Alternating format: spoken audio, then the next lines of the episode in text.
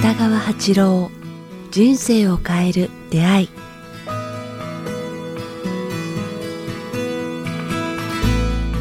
いつも番組をお聞きいただきありがとうございます。番組からお知らせがございます。この番組「人生を変える出会い」えー連動してですね今回新たに音声プログラム「瞑想の基本と実践」というものを北川先生とリリースさせていただきました。えこの番組でもこれまで何度もえ瞑想の回お届けしていきますがえ今回新たにですねえ先生とスタジオでこの音声撮ってきました、まあ、そもそも瞑想とは何か、えなぜ必要なのかから、え具体的な方法最適なタイミングや頻度に至るまで、えー瞑想の基礎知識とポイントをまず先生にお話伺っています。そしてその後ですね先生自ら5つの瞑想の導入をいただいています、えー緑色ピンク色黄金金色とピンク色そして金色と緑の瞑想ということでですねそれぞれ先生に導入をしていただいていますので、えーこちらホームページの方にも記載がありますので、えーぜひチェックしてみていただければと思います。それでは本日の番組をお聞きください。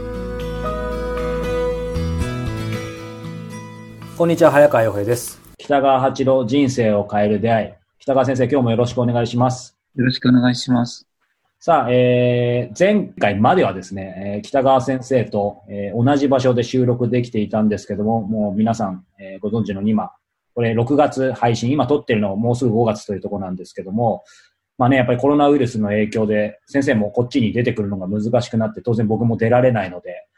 あの、オンラインでね、先生とテレビ電話でつないで収録させていただいてるんですけども、先生今、えっ、と、小国のご自宅、まあ周辺ですよね。そうですね。なんか山、なんか田舎って言いますかね。すごく田舎です。田舎で暮らしてますね。どうですか？この間のあのね、あの特別配信の時にもちょっと先生にお電話でご出演いただいて、やっぱりその東京とか本当の都心とはちょっと、まあいい意味で、えっ、と、なんて言うんでしょう。まあいろいろ危機感ある中でも少しゆったりした、あの感じっていうお話を僕は受けたんですけど、まああれからあの収録からまた時間経ってますけど、いかがですか？そうですね。でも、あの、随分、田舎町でも緊張が、あの、高まってますね。うん。例えばどんなところで緊張って？うん、ですかね。私が、こう、そうですね、あの、まあ、うろうろするって言いますか、あの、軽トラとか車でうろうろして、車の運転でマスクしてない人は少なくなりましたね。それと、うん、お店行っても、スーパー行っても、それからなんか、なんていうんですかね、コンビニ行っても、うんちゃんと、あの、相手が、前はちょっと一週間、10日前にはななかった、はいビニールの膜で対応してて、うん。唾が飛ばないようにとか、それから、やっぱ、1.5メートルぐらい離れて並んでくださいとか、はい。うっかり、この間、あの、マスクする習慣がないもんだから、マスクなしで、あるスーパーマーケットでうろうろしていたら、マスクしてくださいと放送が流れて、自分で言われてるわ、と思って、あーやっぱり徐々にというか、まあもう来てますよね。なんかね、そういうふうにマスクしてない人が、あの、まあ僕も含めて、まあ何人かおられたんですけど、はい。農協ではもうほとんど、この2、3日ではマスクしてない人は、あの、店内にいないっていうくらい、あのほとんど徹底してると言いますかね。うん皆さん、マスクして、スーパーとか、そういうコンビニとかには来てますね。お店には。はい。先生のその地元というか今のご自宅周辺はどうですか？マスク、まあ、してらっしゃる方増え増えたっておっしゃってますけど、えっ、と、マスクは手に入るんですか？マスクは手に入らないから自分で作ってるって言いますああ、。やっぱりそうですね。みんな結構ご家庭でね、もうせっせと作ってるっていうのよく聞きますけど。それともう一つは、まあ、あの、結構、ああの、紙マスクも洗って使ってますね。3回ぐらい洗って。あ消毒液パッパッと機械とーうん機械3回ぐらいは使えるかなっていう感じで。それと、まだあの、確かに危機感っていうのは随分、あの、いや、いろんなことから、あの、皆さん学んでると思うんですけども、はい。この事態には、まだ出てないんですよね。この近隣には一人も、ああ、はい。50キロ圏内には。だから、まあ、直径で言えば100キロかな。うん50キロ圏内、半径50キロはまだ出てないから、うんうん。あの、そんなにピリピリはしてないんですけども、多少の危機感はありますね。うんまあね、これ配信されるのちょっと1ヶ月ぐらい先なんで、いい意味でね、あのー、僕らこの撮ってる1ヶ月通り状況良くなってるといいんですけど、先生ちょっと伺いたいんですけど、あの、僕この前ちょうど昨日か一昨日かな、えー、あの先生のブログというか、あのサイトに書いてある先生があの毎日、毎日かなあのいろんな言葉を載せられてるじゃないですか、先生の。はいはいはい、で、そこで、あの、サッカーの三浦知良さんの言葉。うんうんうん。あの、ロロックダウン、セルフロックダウン、日本は。その緊急事態宣言で出たとしても、その海外みたいに本当に外出したら何か罰則があるとかじゃないじゃないですか。だからそれに対してね、その三浦知良さんが、まあ日本はやっぱりそのセルフロックダウンが、まあ逆にできる。だからそ、その辺の民意というか、うん、まあいろいろクラスターだったり、いろんな出ちゃって、また感染ってありますけど、なんかその辺の言葉っていうのは、なんか個人的にはすごく刺さったし、まあ、当然逆にきちんとしていかなきゃいけないなとは、一人一人が、僕も含めて思ったんですけど、なんかその辺の話も先生に伺いたいなと思って。ああ、そうですね。なんか、まあ、ちょっと早川君とと討論みたいなしてもいいかなって今ちらっと思ったんだけど、はい、あの、まだコロナが、これが放送される頃には、まだ収まってないと思うんですよね。で、まあ、そこでコロナから学んだことと、なんかコロナで学ばされたことって言いますかね。うん、それをちょっとこう、あの、考えてもいいかなっていう感じがします。はいうん、でまあ、三浦さんが言うように、ちょっと日本人は、あの、まあ、いろんな文明国あの中でも、ちょっとその、自立意識っていうかね、自立っていうのは自分を利するっていう意味で、あの、他の国よりも、あの、できる、あの、国民、民族か国民ではないかなと思いますね。団結するときには結構団結するようなところがあるし、まあ、もう少し、あの、まあ、これを機会に日本人としての誇りみたいなのも出てくれれば嬉しいなと思いますね。日本はこう戦争に負けてなんか誇りを失ってしまって、あの、日本人としての文化、いろんなものも誇れなくなってる。はい。誇れずに来たから、うん、これを機会にいろんなことを、ね、日本人としてのこう、なんか今までの生きてきた誇りみたいなのも、ちょっともう一度取り直してもいいかなっていうのはあります。うん。早川さんはコロコロナから学んだこととかなんか気がついたことあります？そうですね。以前のね、あの特別配信の時にも、まあお話ししたこと、まあ思いやりとか本当に意味での愛っていうのが分かったっていうところはもちろんなんですけど、それ以外で今、やっぱり思い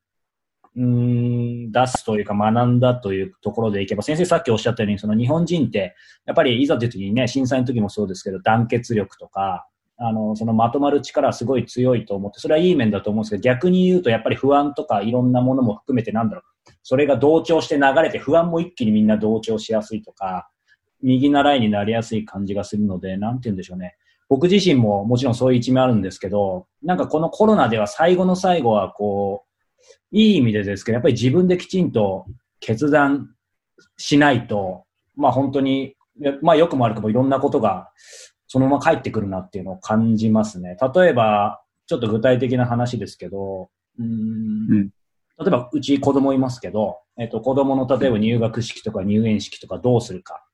で、まあ、あの自治体によると思うんですけど、この緊急事態宣言でも入学式とか、あと一時登校とかあるんですけど、まあ本当考え方は人それぞれだと思うんですけど、あの、まあ僕はそれはもう自分の責任で、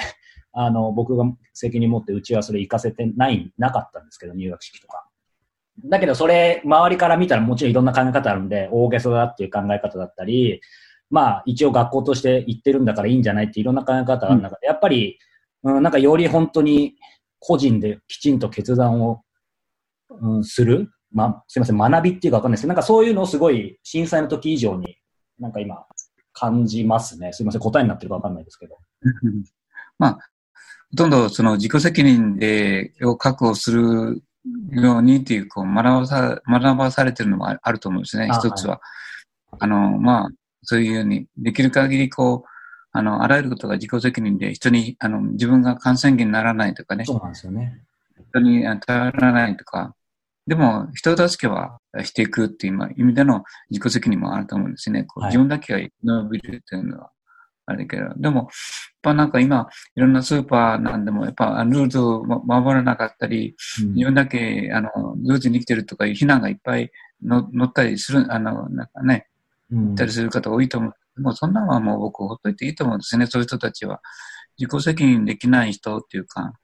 だからこういう緊急の時に誠意とか誠実さとか信用とかいうものを大事な人にしない人は、やっぱり人生が乱れると思うんですね。人生が乱れるっていうことは、まあ体に対してもこう、結局病気しやすいとか、肝臓が弱るとか、あの、いろんな免疫力が低くなるとか、マイナスな感じは確実に、うん荒れた心はから確実に、あの、免疫力が低くなるからですね。はいだからやっぱ、あの、自己責任、生き生き生きるっていうのが、とても大事だと思うんですね。だから家族も生き生き生きるっていうか。はい。だからまあ、こういう事件があってこそなんか、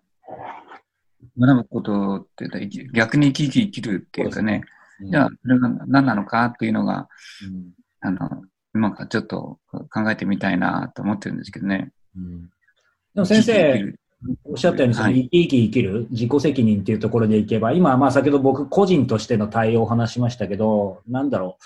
なんかこの自己責任とか制約制限の中で逆に創造的にまさに生き生きになんか生きられる、うん今チャンスというかいい意味でなんかそう強制的にちょっと言葉正しいかななってきてますよね。例えば、まあ、この間のね、先生との電話 収録もそうですし、この今回の収録もそうですけど、なんかこう、平常時、今までのこういう状況じゃない時だったらなかなか何か